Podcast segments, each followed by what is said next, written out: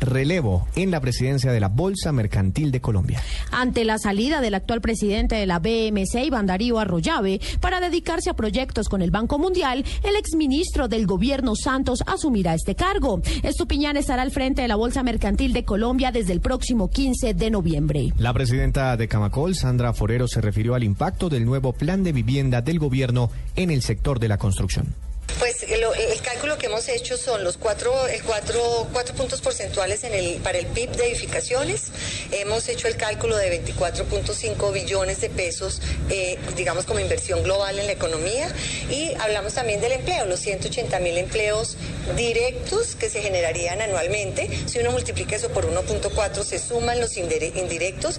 Y, lo, y una cosa que valoramos enormemente es que es una política que llega a todas las regiones. Este, mi casa ya va a dar la oportunidad muchas familias que están listas para comprar, para comprar. Además de Ecopetrol, ya, ya en unos minutos estaremos analizando los resultados financieros de Ecopetrol, pero además de esta petrolera, hoy revelaron cifras otras empresas listadas en bolsa. El turno fue también para el grupo Nutresa, que reportó una disminución en sus utilidades netas. La empresa de alimentos más grande del país tuvo una caída en sus ganancias del 7,1% entre enero y septiembre de este año hasta los 260.185 millones de pesos. Esta disminución es explicada en gran medida por gastos asociados a la financiación de Tres Montes Luchetti, su reciente adquisición en Chile. Por otro lado, las ventas de Nutresa crecieron un 13% hasta los 4,6 billones de pesos, de los cuales 3 billones de pesos corresponden a ventas en Colombia. Y del sector energético, ISA también reveló cifras financieras con crecimientos en sus ganancias. Interconexión Eléctrica SA reportó unas ganancias por 456.300 millones de pesos a septiembre,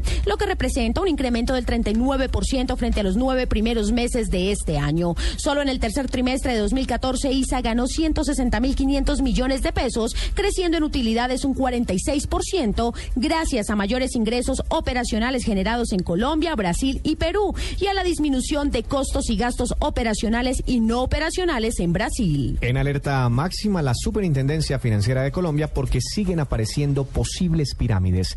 Noticia con José Luis Escobar. Víctor, buenas noches. Con los ojos abiertos está la superfinanciera porque encontró dos nuevas compañías que están captando recursos de los colombianos sin su autorización. Se trata de la firma Club de Socios que promociona un producto en Bogotá a través de Internet facilitando el anonimato de sus dueños. La otra firma se llama Ahorro Programado y se promociona a través de la web en Santa Marta con un negocio que presenta características de un típico esquema piramidal.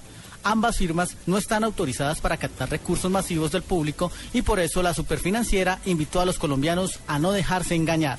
Soy José Luis Escobar de datayfx.com para Negocios Blue. Gracias, José Luis. Y tal como lo adelantamos hace unos días, la Bolsa de Valores de Colombia ya definió quién será el formador de liquidez de su propia acción. Tal vez no conocíamos el nombre de ese formador de liquidez. Nos cuenta Dari Belandia. Así es, Víctor. El formador de liquidez de la acción de la Bolsa de Valores de Colombia será la firma Credicorp Capital a partir del próximo 11 de noviembre. Es de señalar que dentro de las funciones de un formador de liquidez está la tarea de siempre efectuar posturas, compras y ventas de ciertas acciones en el mercado bursátil para aumentar su liquidez y contribuir a la estabilidad y continuidad de precios de la acción.